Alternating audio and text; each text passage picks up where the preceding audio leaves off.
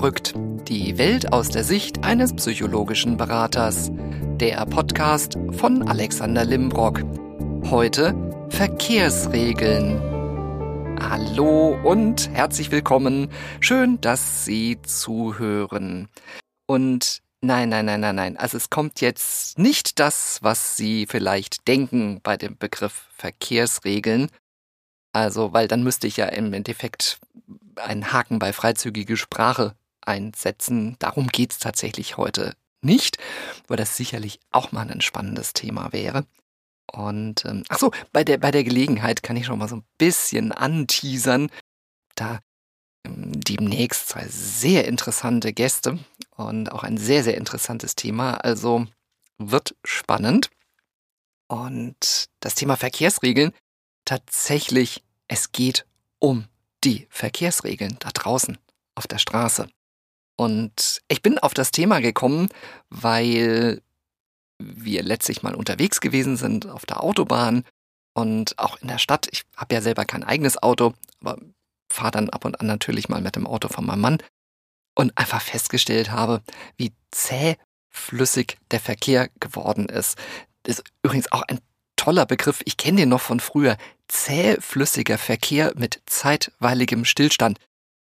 Fällt wahrscheinlich heute auch schon unter freizügige Sprache, wenn man von zähflüssigem Verkehr spricht. Aber im Endeffekt, es ging einfach um dieses langsame Dahinschleichen und ich habe mal so überlegt, woher das denn eigentlich kommt.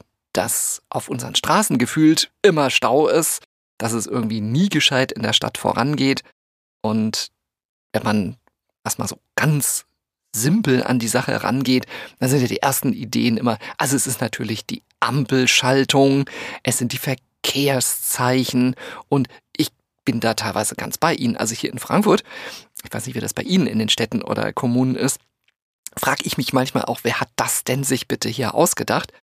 Und gerade auch als Radfahrer merke ich das immer wieder mal. Das ist dann so, da gibt es dann einen Radüberweg, der zeitgleich mit dem Fußgängerüberweg an der Ampel zusammen ist. Wo ist natürlich der Drücker, um die Ampelanforderungen zu lösen? An der Ampel beim Fußgängerüberweg. Das heißt, ich als Radfahrer muss, um dort drücken zu können, dann erstmal den Radweg verlassen, muss ein Stück auf dem Fußweg, muss diesen Knopf drücken und dann manchmal auch diese Schaltungen, ja, da überlegt man sich, denkt da eigentlich irgendjemand mit? Ich gehe mal davon aus, dass da einer mitdenkt es ist nicht nachvollziehbar. Ja, dann kommt man mit dem Fahrrad genau bis zur Mitte der Straße und dann steht man wieder und kommt nicht weiter. Oder so, so der, der Klassiker ist es, Ampelschaltungen auf einer Straße hintereinander, wo man denkt, es wäre ja sinnvoll zur Reduktion von CO2 und natürlich auch vom Lärm, wenn auf einer bestimmten Strecke eine grüne Welle geschaltet wäre. Mein Eindruck ist derweil, man will das gar nicht. Man will ja möglichst den Verkehr nicht attraktiv machen, sodass die Leute sagen, boah, jetzt nerv ich aber total, jetzt ähm, lasse ich das Auto einfach stehen und fahre mit dem Rad. Da stehe ich dann an den gleichen Ampeln in der gleichen komischen Schaltreihe. Und ich frage mich dann immer, ist man sich der Betragweite bewusst, dass eben dieses Anfahren, Wiederhalten, Stehen, das Auto läuft. Gut, unser Auto hat jetzt so eine Start-Stopp-Automatik, aber im Endeffekt, äh, man, man fährt dann wieder an und es produziert wieder Krach und das, ob das wirklich sinnvoll ist? Ich erlebe das tatsächlich beim Autofahren mittlerweile als stressig ich habe Ihnen ja erzählt vom ähm, Podcast Schwedenhappen, von unserem Schwedenurlaub, wie angenehm das dort war, das Auto zu fahren, weil einfach alle relativ entspannt gefahren sind. Es gab ein Tempolimit. Es gab auch nicht so viele Verkehrsschilder bei uns. Ich werde hier ja teilweise wahnsinnig, wenn ich diese ganzen Schilder alle sehe. Und äh, schönes Beispiel bei uns in der Straße gibt es Parkbuchten. Und an jedem dritten Laternenmast ist aber ein Schild absolutes Halteverbot. Und viele unserer Freunde sind immer völlig irritiert, weil sie denken, darf ich denn da jetzt parken? Ja, man darf in den Parkbuchten parken. Man darf nicht in zweiter Reihe parken. Das ist damit gemeint. Aber da, frage ich mich doch wirklich manchmal, hat da jemand mal nachgedacht über diese Beschilderung? Ich fände ja in Wohngebieten das sowieso viel, viel besser, wenn es diesen Shared Space gäbe. Also in Niederlanden sieht man das relativ häufig. Das ist dann eine große Fläche wo auch kein Bordstein oder so ein Quark da ist, der im Weg ist, sondern es ist eine Fläche, wo Parkflächen eingezeichnet sind und der Rest ist einfach für Fußgänger und für Radfahrer und für Autos und die müssen sich das teilen. Also daher auch dieser Name, Shared Space. Man nimmt dann auch viel mehr Rücksicht aufeinander. Und bei uns im Viertel zum Beispiel wäre das perfekt, sowas mal zu machen. Wahrscheinlich, weil ein Linienbus fährt, darf man das dann wieder nicht. Oder irgendeinen Grund gibt's ja immer, dagegen zu sein.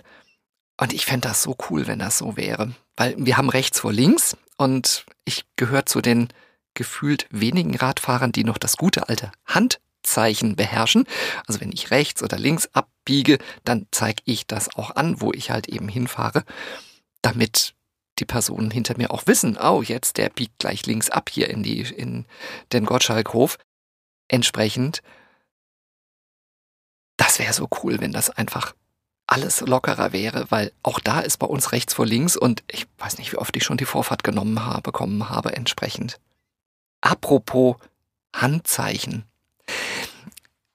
Also an alle die, die einen Führerschein haben, an alle die, die ein Kraftfahrzeug haben, denken Sie mal an Ihr Lenkrad. Am Lenkrad gibt es rechts und links, zumindest bei unserer Fahrseite, nämlich der Rechtsseite, gibt es zwei Hebel. Einmal Scheibenwischer und einmal Blinker. Und ich behaupte mittlerweile, dass entweder die meisten neuen Autos ohne Blinker gebaut werden oder der Hebel einfach kaputt ist oder die Glühlampen in den Blinkern. Weil das merke ich ganz oft, dass viele, gerade auch in Situationen, wo es echt zum Verkehrsfluss beitragen würde, überhaupt nicht blinken. Kreisel stand ich letztlich wieder selber drin. Und Sie wissen ja, bei uns ist es so, dass wir bei Ausfahrt aus dem Kreisel blinken sollten. So sagt zumindest die Straßenverkehrsordnung. Warum? Ja, ganz einfach. Damit die anderen, die auf die Einfahrt im Kreisel warten, wissen, der fährt hier raus, ich kann da jetzt rein. Ich habe mal in Bad Vilbel an der Bushaltestelle gestanden, an einem richtig schönen großen Kreisel mit eins, zwei, drei, vier Zufahrten und 50 Prozent kein Blinken bei der Ausfahrt. Ja, und dann gucken sie sich den Stau an und denken sich, ja, wäre alles überflüssig, wenn hier einfach jeder mal eben wenigstens antippen. Die modernen Autos haben doch alle diese Funktion, dass wenn man antippt, dass es dann dreimal blinkt. Dann weiß ich das doch auch entsprechend, dass der jetzt rausfährt. Fände ich zum Beispiel total super. Ich bin fest davon überzeugt, dass es weniger Stau auch gäbe, wenn wir Leute, wir Menschen, wir Autofahrer einfach ein bisschen uns an die Verkehrsregeln halten oder uns überhaupt an sie erinnern. Und ja, ich habe meinen Führerschein im Jahr, oh Gott, darf ich das jetzt sagen? Ja, ich sag's jetzt einfach mal. Ich habe noch den grauen Führerschein bekommen im Jahr 1982. Und der graue Lappen, das Bild von mir, das hätten Sie mal sehen müssen. Also ich sah so ein bisschen aus wie so ein Beetle. Also so mit so einem Pilzkopf. Ich hab viel Haare, das weiß ich. Aber ich habe im Nachgang gedacht, also eigentlich, Mama, wie konntest du mich denn so durch die Gegend laufen lassen? Oder zumindest zum Friseur gehen lassen? Also gruseliges Foto. Und 1982 habe ich Führerschein gemacht. Und ich behaupte, ganz ehrlich, würde ich heute die theoretische Prüfung ohne Vorbereitung wiederholen müssen, ich würde durchfallen. Ich habe auch die eine oder andere Regel definitiv vergessen. Ich kenne, glaube ich, noch viele, aber so manche Regel, boah, da bin ich, glaube ich, auch inzwischen überfordert. Und eine meiner Lieblingsbaustellen bei diesem Thema ist das Thema Busse, Blinken, Warnblinkanlage, Schulbus, Linienbus. Was gilt denn da jetzt eigentlich? Und jetzt sind Sie mal gefragt. Ja, wie ist das denn eigentlich? Stellen Sie sich mal folgende Situation vor. Ein Linienbus steht an der Bushaltestelle. Er blinkt rechts. So, sie kommen angefahren und von der Ferne sehen Sie bereits, dass der Bus links blinkt. Also er möchte von der Fahrbahnhaltestelle, von der Haltestelle aus losfahren. Was sagten dann dann eigentlich die Straßenverkehrsordnung? Überlegen Sie mal. Gib ihm mal ein bisschen Zeit. Muss ich dem Bus Platz machen? Kann ich einfach dran vorbeifahren und er muss warten? Ja. Kram, Kram im Gedächtnis. Ja, ich zitiere mal. Wenn der Bus losfährt, müssen Autofahrer warten und damit eine zügige Abfahrt ermöglichen. Das heißt, so steht es auf der Seite eines großen Automobilclubs, sie müssen Busse in den fließenden Verkehr einfällen lassen. So, ich fahre ab und an mal mit dem kleinen Bus, der bei uns das Stadtviertel erschließt in Richtung Südbahnhof und ich stelle fest, 90 Prozent der Autofahrer lassen den Bus nicht rein. Wo ich irgendwann mal auf einem anderen Bus in einer anderen Stadt gelesen habe, da stand auf der Rückseite an der Motorhaube, statt meiner könnten auch 45 Pkw vor ihnen herfahren. Und das fand ich einen ziemlich coolen Spruch tatsächlich, weil ja, so ist es. Liebe Autofahrer, seid doch froh, dass der Bus da kommt, weil der nimmt schon mal einen ganzen großen Schwung an anderen Autos, nämlich auf. Also, der muss eingefädelt werden lassen. Im Gegenzug allerdings, Busfahrer, die können nicht einfach blinken und losfahren, sondern sie müssen auch rechtzeitig vorher blinken und anzeigen, sie fahren jetzt los. Ich habe es gerade auf dem Weg hierher ins Studio erlebt, fahre über die Ostparkstraße und ich hab's schon geahnt, weil Bremslichten an waren auf dem parkenden Auto. Es war sichtbar, da war Licht, da musste also jemand drin sitzen. Ja, und er ist natürlich dann einfach ohne zu blinken vom Fahrbahnrand losgefahren. Ich fahre ja generell immer mit Licht, mit Helm und auf der Straße mit beiden Händen an den Bremsen. Ja, ging aber alles gut, Gott sei Dank. Und das ist auch so eine Geschichte, die mich beim Thema Verkehrsregeln jetzt schon eine ganze Weile beschäftigt. Wieso wiegen wir uns immer so in Sicherheit, wenn wir im Auto sitzen. Ja, komm, das Auto macht das doch schon. Da gibt's ja 730.000 Airbags, die dafür sorgen, dass im Falle eines Unfalls irgendwo es pff, pff, pff macht und ich dann natürlich auch überlebe. Und Gurtstraffer und was weiß ich nicht alles entsprechend. Ich habe das als Radfahrer nicht. Mein Airbag sind die Fettpolster an meinem Oberschenkel und am Po, die sich leider nicht einfach entfalten oder äh, einfach dann die Luft irgendwann auch wieder rausgeht, sondern sie sind halt einfach da. Und ich gestehe Ihnen ganz ehrlich jetzt hier, ich habe Angst, dass es mich früher oder später im Straßenverkehr erwischt. Dass ich auch angefahren oder überfahren werde. Und deswegen bin ich auch so vorsichtig. Ich habe mir für den Winter auch extra so eine Neonweste geholt und mein Helm, wenn es dunkler wird, wieder beim Fahren auch so einen reflektierenden Überzug, hält auch gleich den Regen ab, entsprechend. Aber, ja, aber ist ein negatives Wort. Aber ich habe Angst im Straßenverkehr. Ich habe wirklich Angst, dass es mich irgendwann erwischt. Und weil irgendjemand denkt, ja komm, ich habe doch ein dickes Auto und mir passiert doch nichts. Ja, dir passiert nichts, aber mir. Und ich habe einfach keine Lust, dass mein Leben wegen solcher Idioten einfach beendet wird.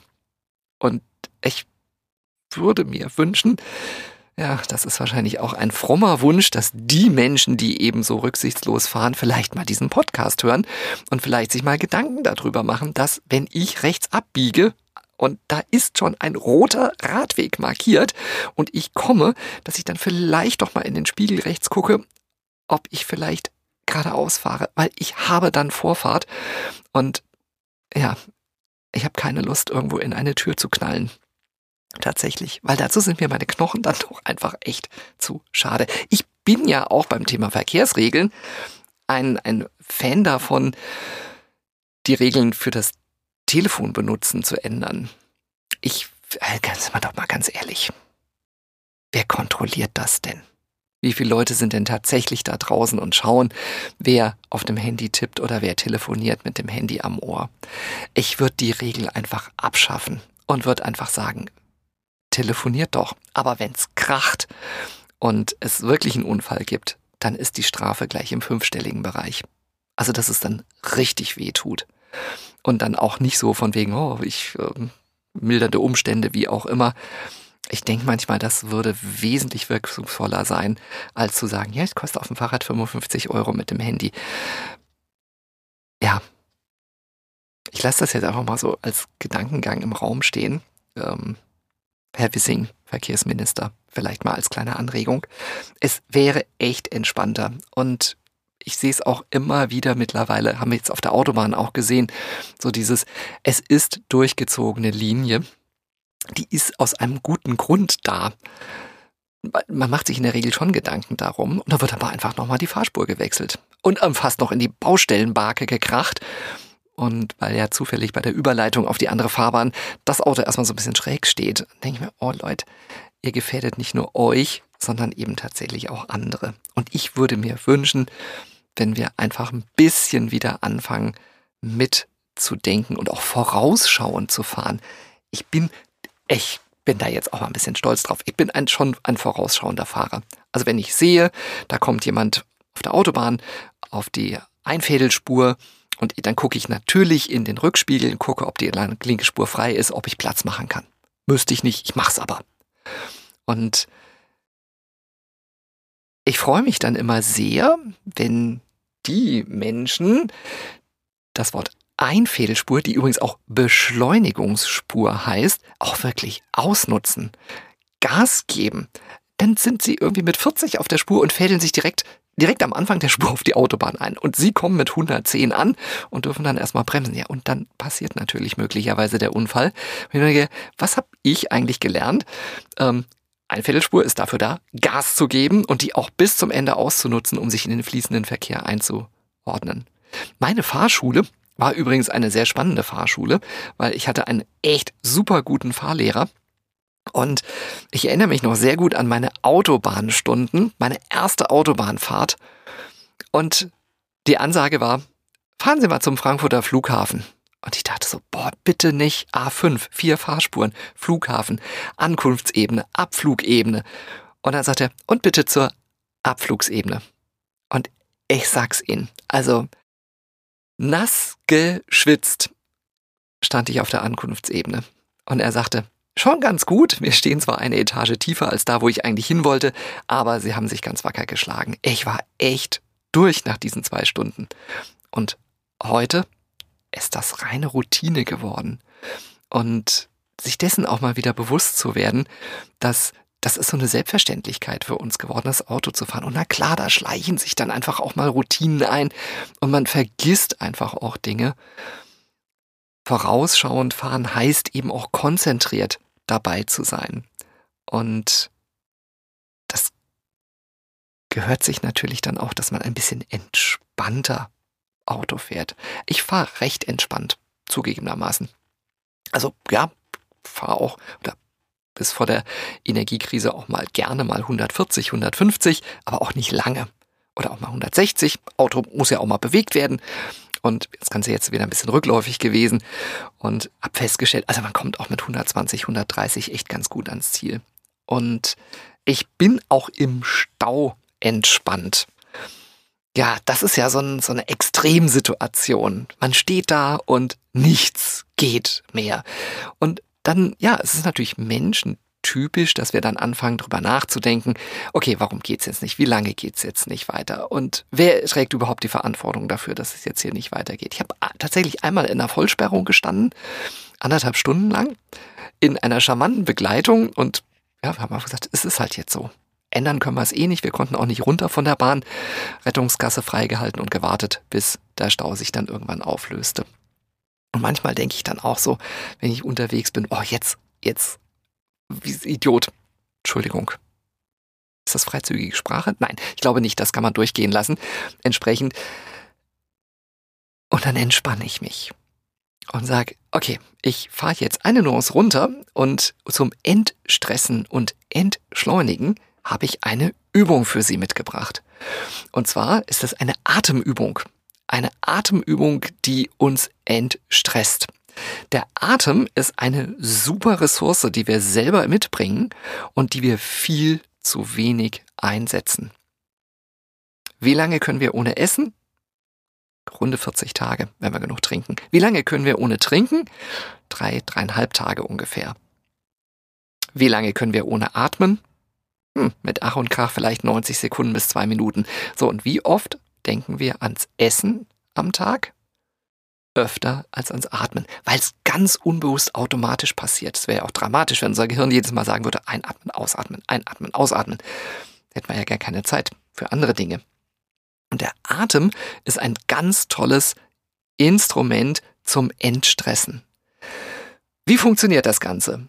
Sie atmen ein und zählen dabei Eins, zwei, drei, vier. Dann halten Sie den Atem fest und zählen weiter. Fünf, sechs, sieben. Und dann atmen Sie aus. Acht, neun, zehn, elf. Und bei elf sind Ihre Lungen wieder leer. Also, nochmal. Eins, zwei, drei, vier einatmen. Fünf, sechs, sieben Luft anhalten. Acht, neun, zehn, elf ausatmen. Und atmen Sie in den Bauch hinein, richtig schön tief ein, dass sie ordentlich Luft in die Lungenflügel bekommen. So wie ich das jetzt gerade gemacht habe, aber ohne zu zählen. Ich hoffe, ich habe Ihnen jetzt nicht die Kopfhörer irgendwie in die Ohrmuschel gesaugt. Und das entspannt. Verrückt, oder? Sowas Simples von 1 bis 11 zu zählen und dabei auf die Atmung zu achten und schon sind Sie entspannter. Und Sie werden merken, dass das gut tut. Und diese Atemübungen können Sie ganz regelmäßig im Alltag einbauen und auch üben. Nehmen Sie sich die Zeit. Wenn Sie auf dem Klo sitzen, wenn Sie sich rasieren oder ja, irgendwelche Insta-Stories wischen, achten Sie mal auf Ihren Atem. Und dann fährt automatisch auch der Stresspegel runter. Und dann ist das auch im Stau nicht mehr so schlimm. Oder im Straßenverkehr, wo man steht, boah, schon wieder rot. Jetzt fahr doch endlich. Jetzt kommen doch wieder nur fünf Leute vorbei. Ja, na klar, wenn drei von fünf vor der roten Ampel eben aufs Telefon gucken, dann staut sich's natürlich noch mehr. Und ich wag mich jetzt mal ganz weit nach dem Fenster zu lehnen. Ich glaube, dass unsere Straßenfläche, die uns zur Verfügung steht, für den Autoverkehr reichen würde, wenn wir alle die Verkehrsregeln wieder kennen würden. Ich habe mir jetzt ernsthaft überlegt, ich mache tatsächlich mal im Internet so einen Test und guck mal, ob ich die theoretische Führerscheinprüfung noch bestehen würde oder ob ich vielleicht drüber nachdenken sollte, meinen Führerschein abzugeben. Ich fände das ja auch klasse übrigens, wenn es da so eine regelmäßige Kontrolle geben würde. Ich weiß zum Beispiel, ich bin hundertprozentig sicher, wenn ich merke, dass ich altersbedingt nicht mehr in der Lage bin, am Straßenverkehr teilzunehmen, dann lasse ich das Auto auch stehen. Also definitiv, es gibt genügend alternative Fortbewegungsmittel.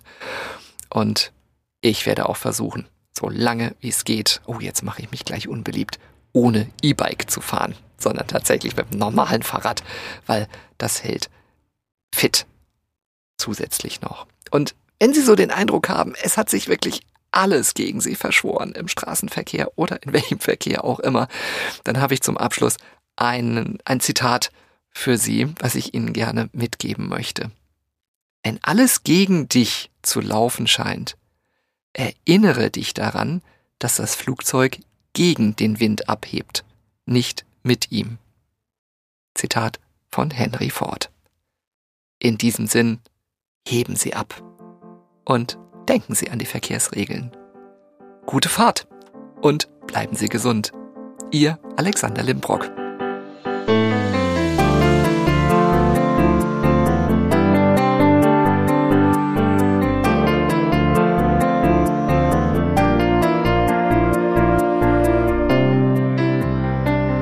Musik komponiert und programmiert von Simon Schepp. Aufnahme und Ton Flamingo Records Frankfurt.